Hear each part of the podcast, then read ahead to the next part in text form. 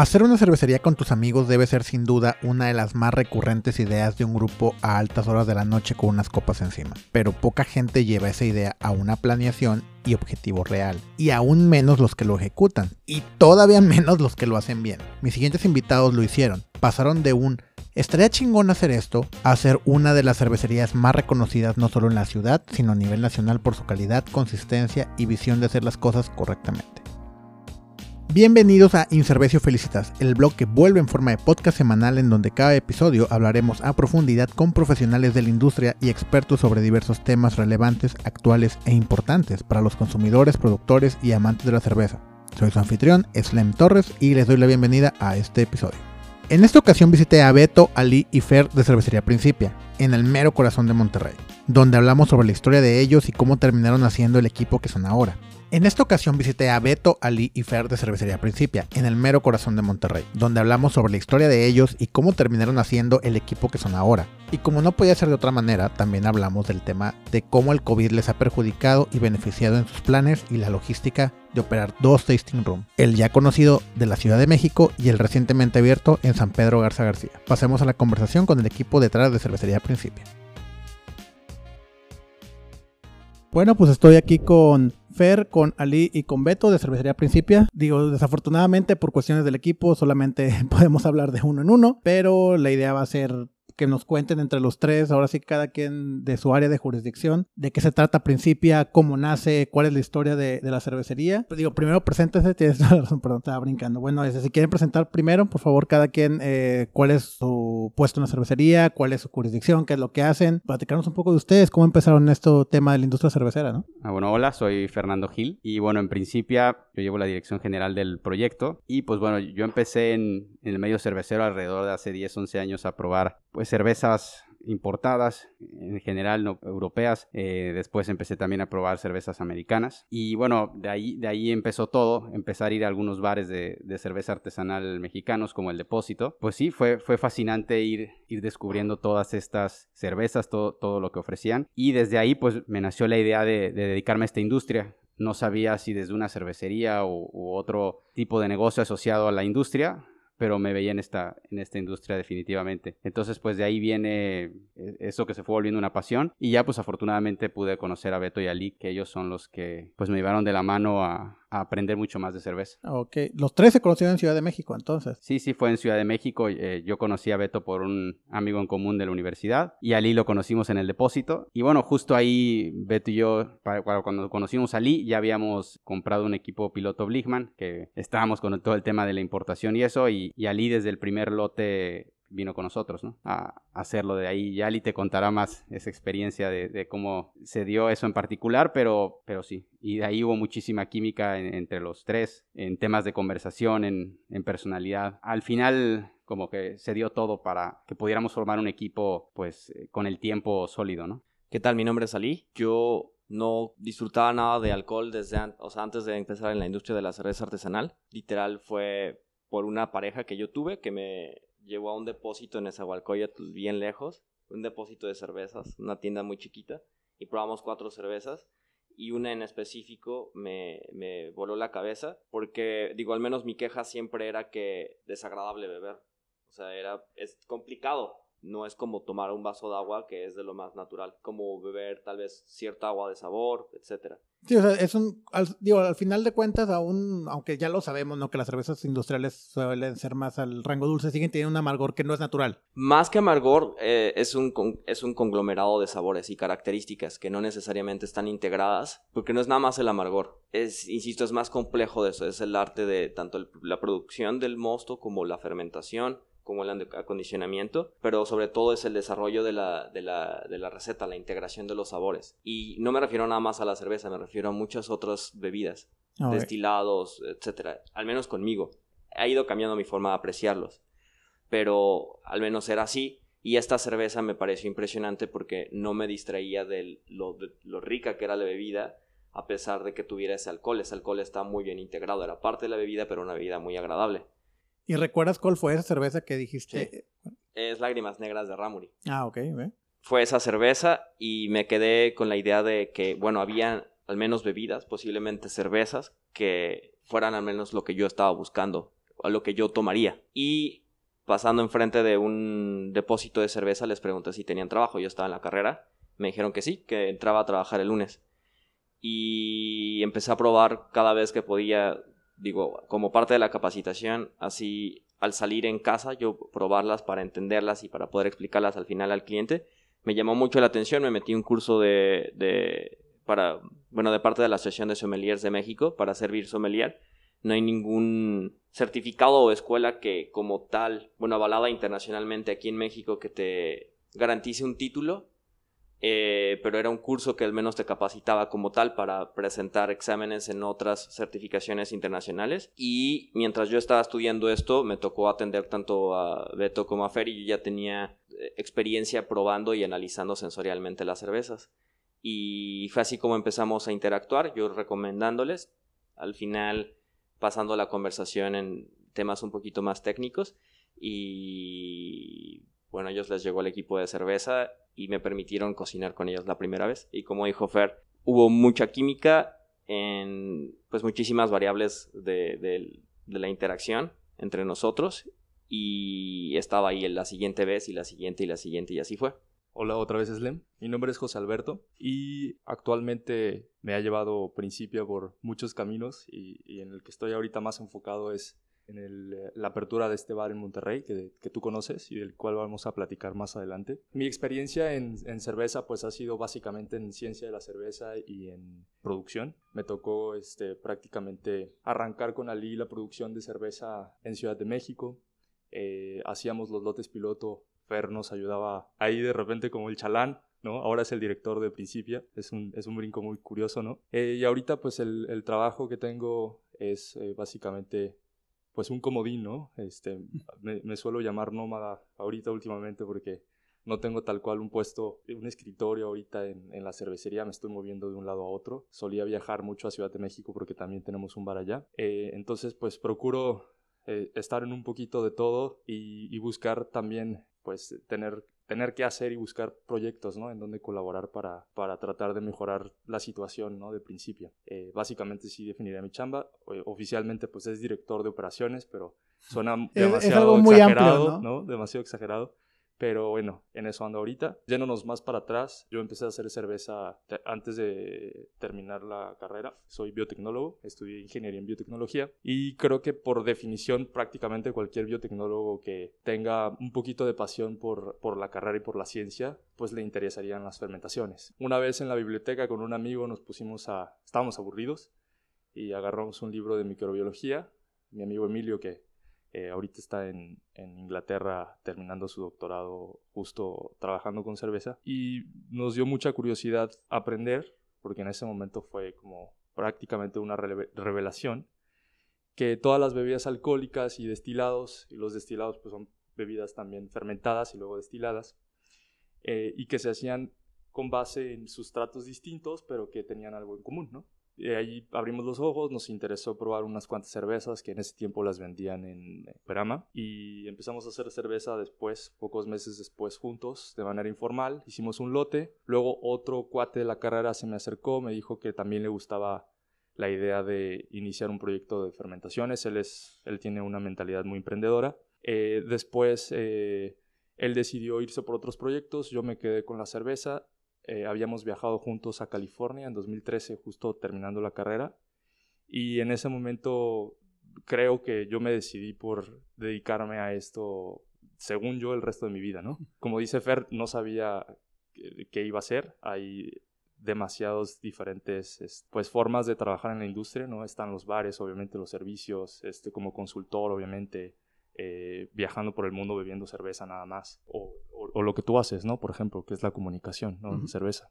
Y también eres cervecero, por lo que entiendo. Sí, ¿no? sí esta parte es el, es el hobby, porque al, ser chévere era un hobby cuando, antes y cuando matas el hobby, lo vuelves tu trabajo, te quedas en hobby. Y pues nada, eh, después de eso conocí a Fer prácticamente unos meses después de separarnos con mi compañero pasado en, en este proyecto. Conocí a Fer, nos caímos muy bien por alguna razón conocimos a Ali prácticamente al mismo tiempo y empezamos a hacer cerveza juntos, primero en casa de, Fer y después en casa de un, primo de Fer. Y bueno, pasaron semanas y fines de semana en los que trabajábamos haciendo cerveza, teniendo conversaciones agradables, este, conociéndonos y prácticamente pues iniciando un proyecto que pues no nos imaginábamos quizá que iba a crecer quizá, tan rápido, ¿no? Entonces, este, viéndolo en retrospectiva es un poco gracioso porque seguimos siendo las mismas personas, pero ahora a veces ni tiempo tenemos de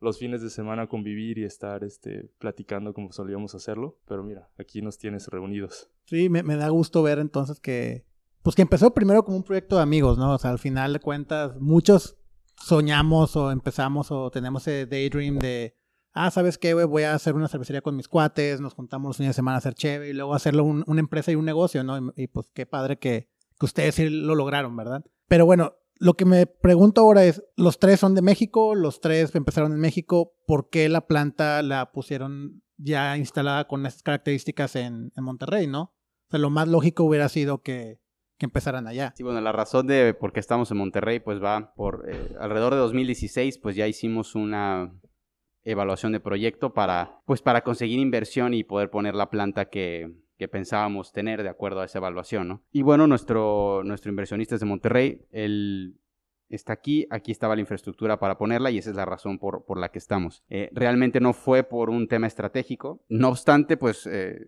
sí nos ayudó mucho estar en Monterrey desde términos estratégicos porque nos ha servido, por ejemplo, importar la materia prima de, Nuevo Laredo, eh, a diferencia de estar en Ciudad de México, que bueno, al final la puedes también importar, ¿no? Pero, pero aquí estamos un poco más cerca de frontera, eso ha sido una ventaja. También nos ha ayudado mucho eh, que, que obviamente Monterrey, al ser una ciudad muy industrial, pues tienes proveeduría de todo, ¿no? Entonces, al final no sabemos dónde se hubiera puesto la, planta, ¿no? No necesariamente se hubiera puesto en Ciudad de México, o sea, no sabíamos en ese entonces, ¿no? Pero al, final se dio esa oportunidad aquí y pues bueno, con este inversionista pudimos poner aquí todo, poner el taproom de México, eh, ahora el de Monterrey y pues también con él hemos hecho una, muy buena amistad y sobre todo lo más importante pues eh, en un tema profesional pues crecer juntos, ¿no? Entonces es la razón por la que, por la que estamos en Monterrey y ahora nuestras vidas pues giran en torno a, a esta ciudad. También una ventaja de, digo, viniendo ustedes de Ciudad de México, que Monterrey es dimensionalmente mucho más chico que Ciudad de México, ¿no? Entonces, para ustedes ha de ser como que, ah, todo está aquí cerca, cualquier proveedor lo buscas, aunque sea en Apodaca, pues está relativamente cerca y rápido, ¿no? Puede ser una ventaja también. Sí, eso es, es, una ventaja y sin duda también en, algo que se me olvidó comentar, pues también para temas de nosotros mandar la cerveza a diferentes partes de la República, pues eh, Monterrey está muy bien porque mandamos una tarima a Guadalajara y al día siguiente se entrega o dos días máximo, ¿no? Igual Ciudad de México, obviamente Baja California toma más, más días, como cinco, pero en y todas las distribuciones, Querétaro, todas las que tenemos, pues de forma muy sencilla desde aquí llega a todos lados. Entonces Monterrey eh, creo que es una, una buena zona para poner una cervecería sin duda el mercado local eh, no es tan grande como en, como en otras ciudades, eh, no obstante existe, ¿no? Existe y, hay demanda y esperemos que crezca mucho más, ¿no? Pero quizás es lo único que le falta a Monterrey como para poder ser realmente una, un lugar ideal para, para poner una cervecería sea que, que, crezca el mercado local, pero pues nos toca junto con otras cervecerías pues forjarlo, ¿no? Crearlo. Sí, es un tema de, picar piedra entre todos. Eh, Monterrey, desafortunadamente, hoy me ha tocado estar aquí desde que empezó el, tema de la industria cervecera. Pues tenemos 10, 12, 15 años que parece que no ha avanzado. Y yo creo que proyectos como el de ustedes que van a abrir su tasting room, ahora que ha abierto Fausto, que Brasino abrió el suyo, que todos están abriendo como que empezando a, a explotar eso, pues esperemos que crezca para todos. Al final, si no crecemos primero como categoría, va a ser muy difícil que crezcamos como marca, ¿no? Yo creo que eso es lo, principal y pues bueno, espero que ahora con el proyecto que traen, pues sí vayamos a, crecer todos. Eh, digo, claramente todos quisiéramos crecer más que los demás, pero es natural, pero primero crezcamos todos. Pero bueno, principio entonces ya nos platicaron cómo empezaron a hacer che ustedes en su casa, cómo empezaron a, a, tener esta relación, esta dinámica de grupo, pero ya cuando se sentaron y dijeron, oigan, vamos a hacer una cervecería, ¿Qué pasó? ¿Cómo, ¿Cómo empezaron? ¿Cuándo fue el momento que dijeron, oye, podemos hacer de esto un negocio? Pues mira, realmente fue la, la intención desde un inicio cuando, cuando ves que te comentaba que, que, yo quería dedicarme a esta industria. Beto igual, Beto en ese entonces me dijo que no se veía haciendo otra cosa más que dedicándose a la cerveza. Y, y, y por eso compramos ese pequeño equipo de 100 litros Blichmann con la intención de poner una cervecería. Eh, no obstante, en ese momento, pues yo estaba terminando la universidad, Beto estaba iniciando la maestría y pues todavía no podíamos dar ese salto profesional porque ni siquiera estábamos todavía capacitados o no habíamos hecho cerveza suficiente para hacerlo. Entonces con ese equipo piloto, pues lo planeamos para aprender a hacer cerveza. Bueno, que en ese entonces no era piloto, no era nuestro equipo ¿no? del día a día. Pero bueno, ahí nos permitió, como te decía Beto y Ali, que hacían las recetas, yo, yo los apoyaba ahí moralmente más que, bueno, limpiando las ollas, pero... pero que es la parte más difícil y más importante a veces, tener todo el equipo limpio. Sí, no, y nos divertimos mucho. Era era los fines de semana, como te contó Beto, y pues hacer muchos estilos. Hicimos cosas de Bélgica, bueno, muchísimas cervezas diferentes. Y la intención pues era, era poner una cervecería, o sea, queríamos vivir de, eso. O sea, ya estaba muy claro desde, desde que el primer lote que hice con Beto, ¿no? Y Ali. Digo, Beto ya había hecho cerveza antes, me parece que Ali también. No sé ellos en ese entonces qué, idea tenían, pero al, al, final, desde, que iniciamos los tres, era muy claro que, había que poner una cervecería. Ya después realmente Beto acabando la maestría, pues fue el momento en que nos, que nos permitió, ya lo que te digo, hacer la evaluación económica y recaudar el capital, ¿no? Pero sí la intención sí era, era muy clara, ¿no? Este, que, ser parte de, esta industria. Ok, eh, el nombre, ¿de dónde nace? O sea, ¿qué fue lo que les llevó a ponerle principio? Digo, tengo entendido que tiene que ver por de matemática, ¿no? Sí, pues e, el nombre lo propuso Beto, yo creo que ahí que Beto nos cuente, pero sí fue un día muy padre ahí en la, cuando estábamos en la, planta piloto y él, y él propuso que se llamara Principia y pues ya que él te cuente su perspectiva, pero pues sí, eh, creo, creo que eso fue uno de los, junto con la, la cerveza, uno del diferenciador eh, más importante que tenemos, la, inspiración científica de la marca y, pues nadie mejor que Beto para, para explicarte por qué Principia. Pienso que en esta etapa en la que estamos de, pues los emprendedores cerveceros, ¿no? O de cualquier bebida alcohólica, pues quieres de alguna forma transmitir, ¿no? Tus valores o tu personalidad y eh, volcarlos en la marca, ¿no? Y en ese tiempo creo que por, por mi pasión, por mis pasiones y por la motivación que tenía en ese instante, presioné muchísimo para que, para que el nombre de la marca pues estuviera inspirado en ciencia, pero pudo haber sido otras cosas, ¿no? A, los muchachos les apasiona la música, eh, particularmente a Lee le apasiona muchísimo el arte, entonces creo que pudo haber sido cualquiera de esas opciones, si quizá ellos hubieran también sido como, se hubieran opuesto, ¿no? Básicamente a, la propuesta de, del nombre. Eh, en algún momento lo discutimos y queríamos que el, nombre de, de, la marca saliera, por ejemplo, del libro de Cosmos de Carl Sagan, ¿no? Yo estaba completamente seguro que de ese libro iba a salir la inspiración y lo estaba leyendo en ese tiempo eh, ya había visto algunos de los capítulos de, Cosmos de, Carl Sagan y no encontraba, no encontraba y de repente eh, escuchando a Neil deGrasse Tyson hablando de Newton, eh, habló del principio de Newton y fue como muy claro para mí, pero todavía estaba dudoso, ¿no? Porque había cierta, todavía ciertos debates acerca del nombre. En su momento pues estaba Milenaria que proponía Fer, nombres este, curiosos como por ahí Talismán y otros nombres, ¿te acuerdas? Este, y que ahorita, bueno, estamos seguros que están descartados. Pero bueno, no, yo no recuerdo muy bien ese día, pero sabía que Principia me gustaba mucho, se los propuse. Ali no estaba muy convencido, de hecho creo que era el que menos convencido estaba. Javi, que hacía cheve con nosotros en ese momento, al, momento, al instante dijo me gusta. Fer todavía tardó creo que varios meses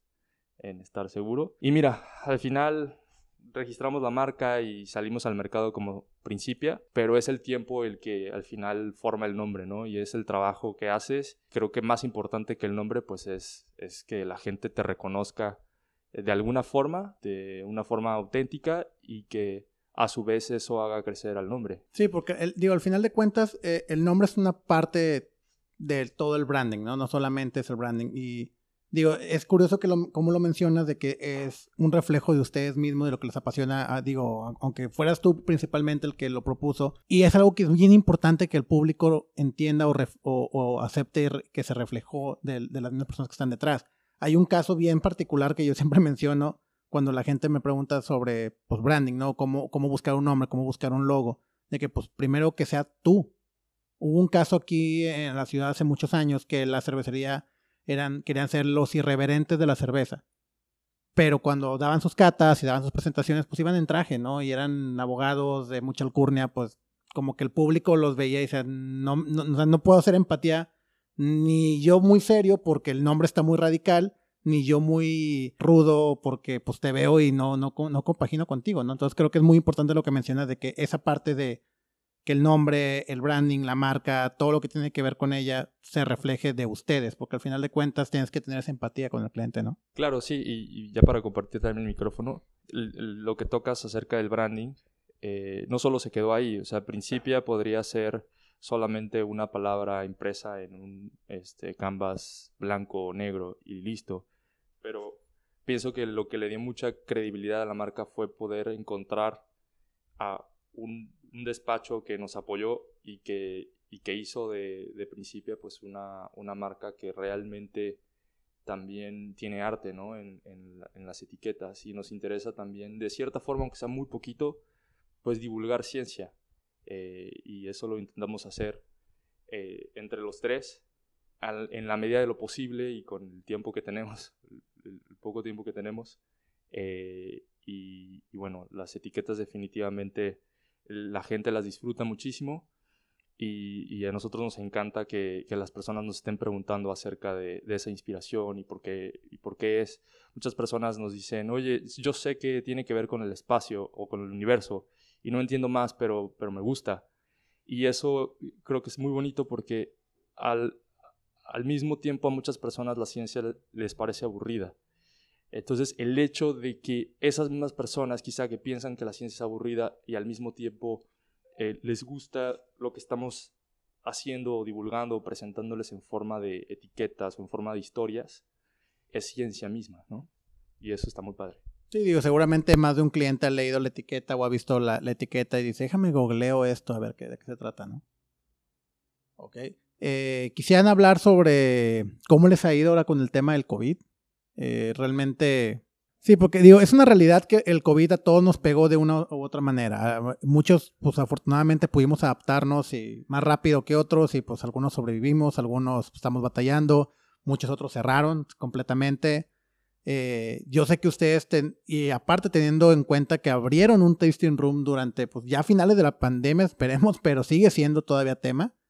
Eh, cómo lo sobrevivieron, eh, qué fue lo primero que pensaron cuando sucedió, qué pasó con el Tasting Room de México también. Eh, no sé si nos quieres platicar, Ali, primero. Bueno, yo, yo creo que voy a pasar varias veces el micrófono porque son muchos temas que, de los cuales fuimos ocupándonos cada uno por lo, las tareas o las responsabilidades que tiene cada uno. Yo, de hecho, no mencioné al principio, pero soy el jefe de la planta y soy el cervecero principal. O sea, pasa por mí todo el, el desarrollo de las recetas la ejecución y la consistencia, el seguimiento, el análisis sensorial de las cervezas. Y pues me hago cargo de que se lleve a cabo todas las operaciones que tienen que suceder para que eso este, sea posible. Pues nosotros nos habíamos puesto de acuerdo junto con este Beto Herrera y Mario de ir al festival al Barcelona Beer Fest para que conocieran cerveza de Monterrey y pues nuestra cerveza yo me fui con ellos y llegué justo el día en el que decidieron que se iban a cancelar todos los eventos, incluyendo ese. Entonces fueron unos días, eh, muy pocos que estuve en Barcelona, ya cada vez con medidas más estrictas porque en Madrid se estaba poniendo pesado. Y llegando aquí fue cuarentena inmediata. ¿Y si se, alcanzaron a salir? alcanzamos a salir, sí, muy apenitas porque están súper volátiles los precios de los vuelos y habían cancelaciones y después sobre, sobrecupos en otros. De hecho, a mí me tocó que en el que volé, justo se retrasó porque la coincidencia el día anterior, el vuelo que iba a llegar a Barcelona, le pegó una piedra en el vidrio y se estrelló y se tuvo que quedar en Madrid y ya no llegaba a Barcelona. Entonces se aplazó. Entonces fue una tras otra. pudimos regresar, estábamos estresados, pero digo, yo llegué directo a cuarentena, sin saber, obviamente, si yo tenía el virus conmigo o no, pues era cuarentena porque no podíamos poner en riesgo a las demás personas. Yo estaba, digamos que en el ojo del huracán. No únicamente hubiera sido estando allá, pero más probablemente estuve en el aeropuerto. Entonces, pues mientras se pudo, empezamos a, tomar medidas. Sobre todo, Fernando es el que se, aceleró a, se adelantó a tomar medidas para proteger obviamente la empresa y a toda la gente que trabajamos en ella. Entonces, no sé si quiera decir qué medidas tomó. Sí, pues justo cuando, cuando Ali estaba allá, fue cuando y se canceló ese evento. Recuerdas que también se canceló del World Beer Cup. Todo eso, y justo Ali comentó algo como güey, me preocupa el tema de los tasting rooms, qué va a pasar con todo esto, ¿no? Y eso que fue, fue en marzo o... No recuerdo, pero aquí en México todo estaba normal, ¿no? En México todo sí, estaba... el, de Barcelona es en marzo, a principios del mes, entonces. Sí, cuando sucedió, aquí en México todo estaba perfectamente normal, nadie estaba preocupado realmente porque aquí eh, fue una pandemia, pero justo ahí, como cuando Ali me comentó todo lo que estaba viendo allá, fue como, lo más probable es que aquí vaya a suceder lo mismo. Entonces, pues sí, ya empezamos a hacer un plan de continuidad de, cómo íbamos a operar y, qué iba a pasar, ¿no? Con, con COVID. Eh, lo que hicimos nosotros antes de que, el gobierno anunciara cualquier cosa, en el Bar de México cerramos la, venta para consumir ahí y solo la dejamos para llevar, para el menor riesgo posible. Eso el gobierno no había, no había declarado la contingencia sanitaria, ni, mucho menos, pero quisimos hacerlo así. Aquí nos adelantamos, mandamos a toda la gente que se pudo a casa y, bueno, ¿no? Pues empezamos a hacer cambios en la planeación de la producción. Ya después, cuando en México empezó a tomar relevancia y, decretan la, contingencia sanitaria, pues allá cambió la cosa. Allá no podíamos producir, entonces pues empezamos a, usar nuestros inventarios, como la mayoría de las cervecerías. Y afortunadamente pues estábamos dado de alta en Amazon. Eh, en Amazon no, no, había sido realmente algo relevante en términos de volumen, pero era importante para nosotros estar en una plataforma de e-commerce. Pero bueno, justo cuando empezó eso en marzo, eh, hablaba con Daniel de planeación y le dijo, mira, vamos a mandar a Amazon una tarima y media. Por alguna razón, no, sé por qué no se podía dos, fue una y media. Y mejor que esté allá con la posibilidad de venderse a que esté aquí en el cuarto frío, pues, este, así, decayendo esa cerveza.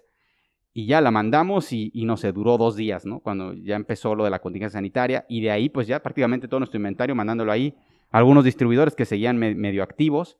Y pues bueno, viviendo de, los inventarios. Obviamente tuvimos una escasez eh, durísima por no, no poder eh, eh, producir. Y bueno, ya cuando le dieron permiso a las cervecerías, pues retomamos. Y afortunadamente, pues con todo y el COVID, la cervecería está creciendo. La cervecería está, está ahorita vendiendo mucho más que antes de, COVID. Por alguna razón, la, la cervecería se fortaleció. Eh, quizás porque ahora llegamos al consumidor, más directo. Digo, ahí podríamos especular, pero afortunadamente la cervecería va creciendo. Eh, el Tasting Room de México, lo malo es que sí, con la contingencia sanitaria decidimos eh, cerrarlo tres meses y ahorita pues ya, ya, ya, abrimos, pero pues ya operas como restaurante, ¿no? Porque así debe de ser. Y pues el, Tasting Room de México pues este, cubre sus, gastos, pero hasta ahí, ¿no? Ya, ya no es el, negocio que era antes de, de pre-COVID pero bueno, nos permite seguir llegando a los consumidores eh, finales y seguir que la marca esté presente, ¿no? Y toda la gente que, quiere disfrutarla, pues lo puede hacer. Y, lo que pasó con el bar de, con el Tasty Room de Monterrey fue que antes de la pandemia ya habíamos firmado el contrato de arrendamiento, ya habíamos empezado a remodelar. Y pues bueno, con lo de la pandemia se retrasó la remodelación, eh, pasaron muchas cosas, pero bueno, finalmente ya, ya pudimos abrirlo. Y, pues bueno, sabemos que también es algo que mientras eh, la pandemia no se supera al 100%, pues va a estar relativamente limitado. Pero lo que sí sabemos y, lo que siempre hemos fortalecido aquí es crear eh, cerveza que, la gente esté pues muy emocionada y, dispuesta a comprarla. Y, Ali pues hace desarrollos increíbles de cerveza y que afortunadamente ahorita lo vendemos prácticamente pues estamos nuestras cervezas de línea, pero todo lo que no es de línea se vende bajo preventa. Ah. Entonces, afortunadamente hemos podido lograr eso, que, pues sí ha sido un sueño para nosotros, poder eh, todas estas ediciones especiales 100% en preventa.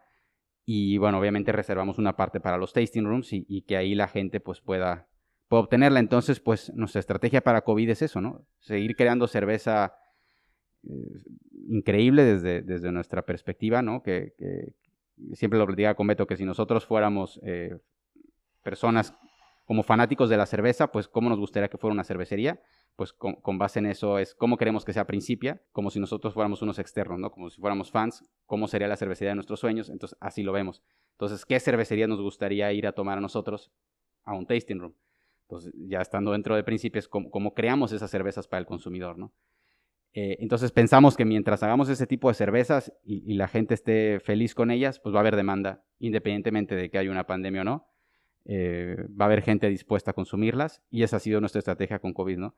eh, no parar el desarrollo de producto y, hacer estos lanzamientos, que sí tenemos mucho cuidado para no lanzar cervezas nada más a lo por lanzarlas o porque sea novedad, sino Ali las practica, las estudia bien antes, las probamos de hecho esos pilotos bajo otros nombres en el tasting room y ya eventualmente los hacemos en la planta grande, ¿no? Eh, entonces con Quasar, con la trilogía de Spectra, con todas estas cosas y una nueva cerveza que viene inspirada en la teoría de la información, pues eh, hemos logrado llegar al consumidor y, darles la cerveza que ellos quieren. No hay restricciones de costo, nada. O sea, es la mejor cerveza que podamos imaginar y crear, dársela al consumidor y, él, si es algo que él considera increíble, va a pagar por ella. Entonces, sí, de, hecho, yo, yo he visto mucho que el cliente al final busca cuando compra una cheve, va primero por si está disponible, o sea, primero disponibilidad, calidad y al final se preocupa por el precio. Si tu cheve va a estar disponible para él, la va a consumir. Si tiene la calidad, la va a consumir varias veces y la va a repetir. Y al final, si está muy cara, pues a lo mejor toma una, toma dos. Si está muy barata, se va a tomar cuatro o cinco, pero la va a consumir. Entonces, si tú le das todo eso, lo va a lograr y creo que ustedes lo han, lo han notado que se está logrando. ¿Por qué por Amazon y no una tienda en línea? Bueno, ahora ya la, la, haremos nosotros. De hecho, en pandemia fue, fue lo mejor haberlo tenido en Amazon porque ni siquiera hubiéramos tenido la capacidad, ni, ni como mucha gente estaba en casa, así, los recursos para operar esa cantidad de pedidos. O sea, nos llegó a pasar que una tarima se iba en dos días en Amazon, ¿no? Ahorita no, obviamente ahorita... Me imagino que fue cuando, cuando fue el tema del desabasto de Cheve a nivel nacional. Sí, sí, sí. Abril, mayo fue una locura. Amazon ya a partir de junio siguió siendo interesante, pero empezó a, a disminuir e-, ese ritmo. Y pues vamos a sacar nuestro e-commerce, pero lo queremos hacer eh, espectacular, ¿no? Lo, que yo no quería era sacar como un e-commerce eh, que, no, pues muy X, ¿no? Lo queremos sacar con programa de lealtad. Estoy estudiando un libro para, hacerlo bien. Queremos que sí sea, pues una experiencia increíble, que, la gente pueda ir acumulando puntos y comprar más cerveza. Y nosotros controlar controlarlo bien, que tengas este, opciones de paqueterías, ¿no? Siempre hay brokers de paqueterías y que pues te salga desde la más barata hasta la más cara y el consumidor decide cuál, cuál pagar. También su urgencia, si la necesita para el día siguiente porque tiene un evento o algo, pues la pide, ¿no? Y todo el tema de preventas, entonces lo queremos hacer pues bien y que sea un proyecto robusto. Y bueno, también una ventaja es que ya tienen el nombre, ya tienen el mercado, ya se han hecho nombre de hacer chéves eh, sobre todo todo lo que es IPA, Hazy, Neipas, estos estilos, pues que son muy demandados, sobre todo por el Beer Geek. Pues tener una tienda en línea te ayuda un chorro en cuestión de que la gente lo va a buscar y la va a precomprar. Digo, estos grupos, eh, yo, yo aconsejo siempre a los cerveceros no involucrarse, pero pues es una realidad, ¿no? Estos grupos en Facebook que todo lo que toman lo publican y lo comentan, pues es muy normal de que quieren la HB nueva, la HB fresca, eh, este, estos estilos novedosos o que no han probado para poderlos pues, anunciar, presumir, eh, dar su opinión. Y, al final son un mercado que a lo mejor no te va a consumir una tarima y media en dos días, pero te van a, van a hacer el, el, previo para que la demás gente le empiece a buscar. Y también pues tener, creo que esos puntos de venta les ha ayudado. ¿Ustedes creen o lo han notado con los tasting rooms, digo, el, antes de COVID en México y ahora como van empezando en Monterrey? ¿Hay una tendencia a ciertos estilos? Sí, hay una tendencia. Ali te platicará más. Eh, creo que es el, ideal. Eh, pues sí, para nosotros IPAs es lo que más vendemos. De línea Session IPA es la número uno. De ahí la siguiente es Spectra, que es una India Pale Ale. Y de ahí, bueno, no sé si has probado Extrasolar, pero, pero esa cerveza no está disponible todo el año, pero relativamente seguido. Porque es igual bajo preventa. Queremos lograr que esté lo más fresca posible. Entonces se hacen los lotes, normalmente hacemos dos rondas de 20 bebeles, o sea, hacemos 40 bebeles de extrasolar, se prevende toda y ya calculamos para que al siguiente mes vuelva a estar eh, disponible y otra vez eh, bajo preventa. E, eso es lo, que toda la gente busca o, que es casi todo lo de nuestras ventas. Eh, de ahí, ahora Lee pues va, a sacar una cerveza en barricas, lo, que te contaba esta nueva cerveza, vamos a empezar a, a darle a Imperial Stouts, ya otro tipo de cosas.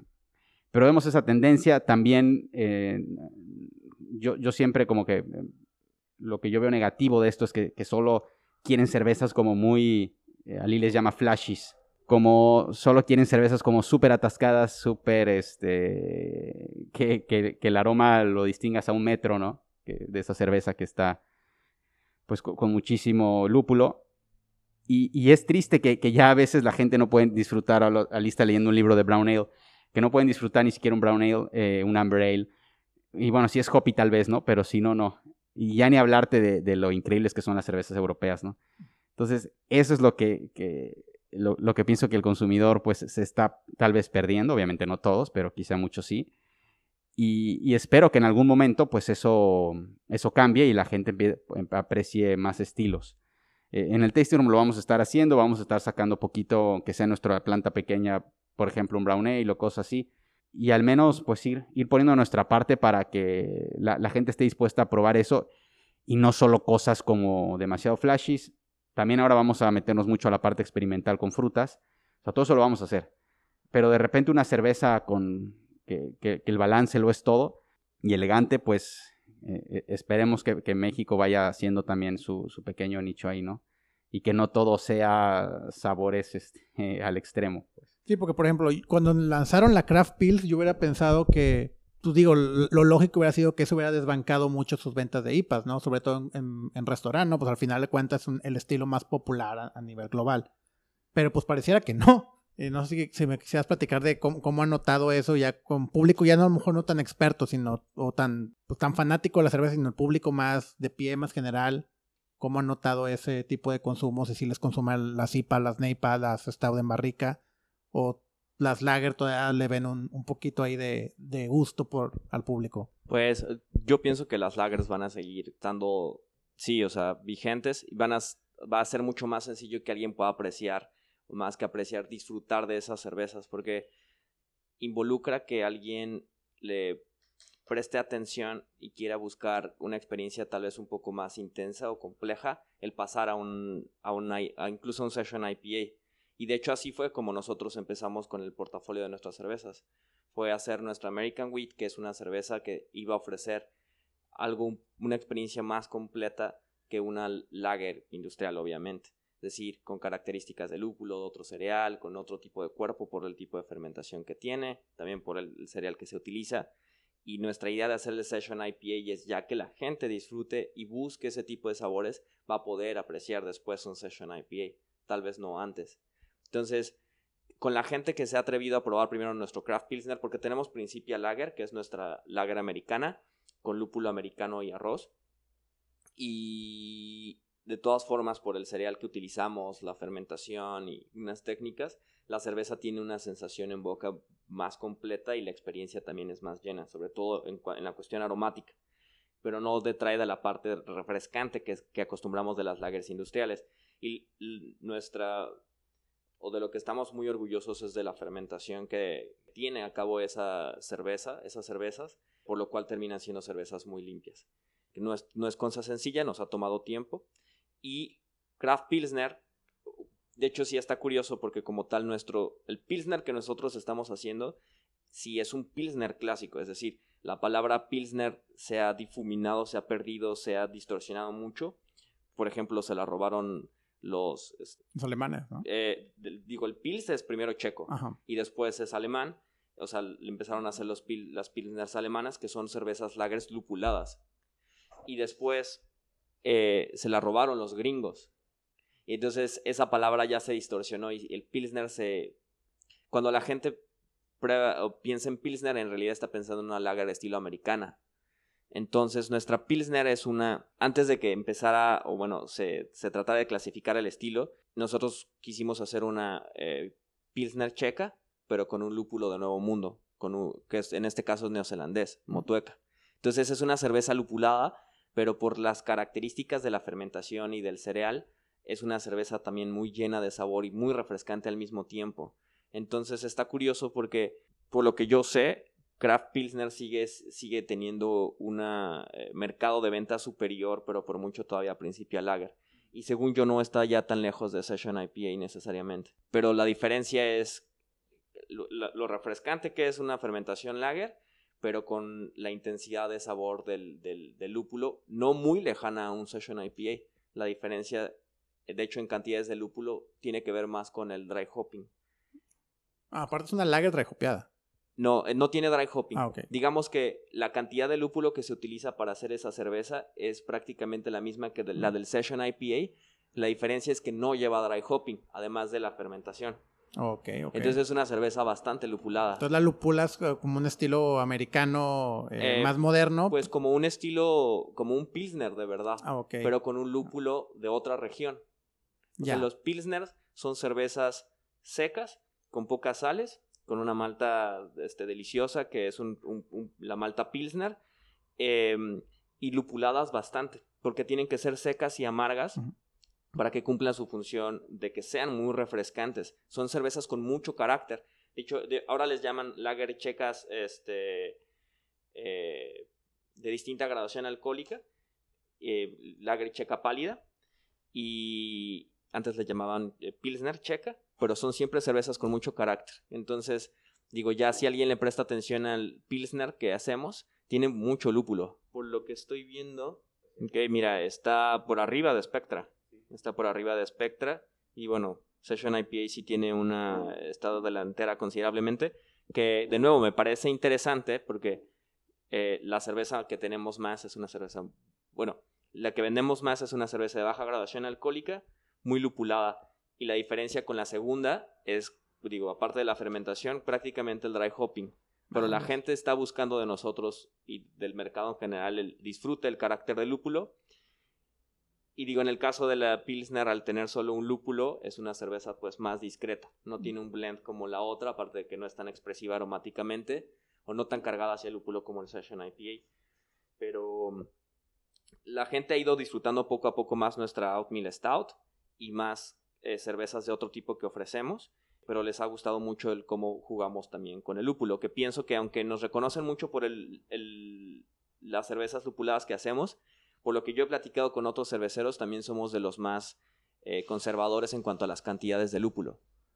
Sí, porque de, hecho se volvió una moda de repente que le atascaban más gramos por litro nomás porque pensaron que más es más, ¿no? Y pues tú, tú lo sabes, eh, hay un punto de saturación, no importa que le metes 20 gramos por litro, pues no va a ser una diferencia meterle 15 o meterle 10 o meterle 8, o sea, es ínfima y el costo pues es mucho mayor. Pero bueno, digo, yo personalmente soy un gran fan de la, de la Stout, personalmente soy más fan de la Stout que de, las demás, porque no soy tan, tan hipero, pero sí me da gusto ver que entonces no, no soy el único que piensa así, que muchos más también la, siguen consumiendo.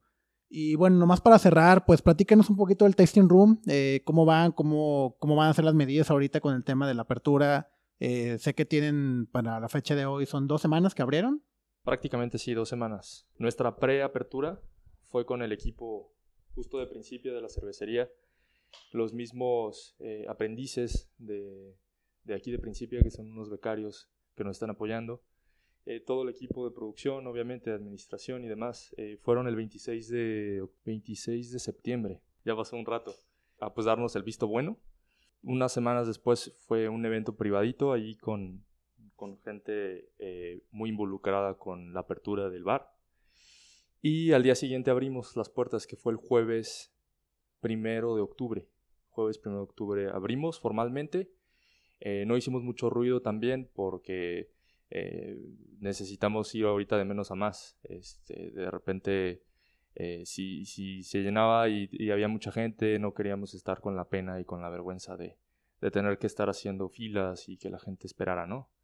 Entonces, hasta ahorita, eh, las medidas que tenemos, obviamente el tema de la sana distancia, tenemos los protocolos de COVID, obviamente la limpieza y la desinfección de las áreas, le prestamos muchísima atención a ese tema, gel por todos lados, el tema de la temperatura en la entrada y demás el equipo de protección del equipo, ¿no?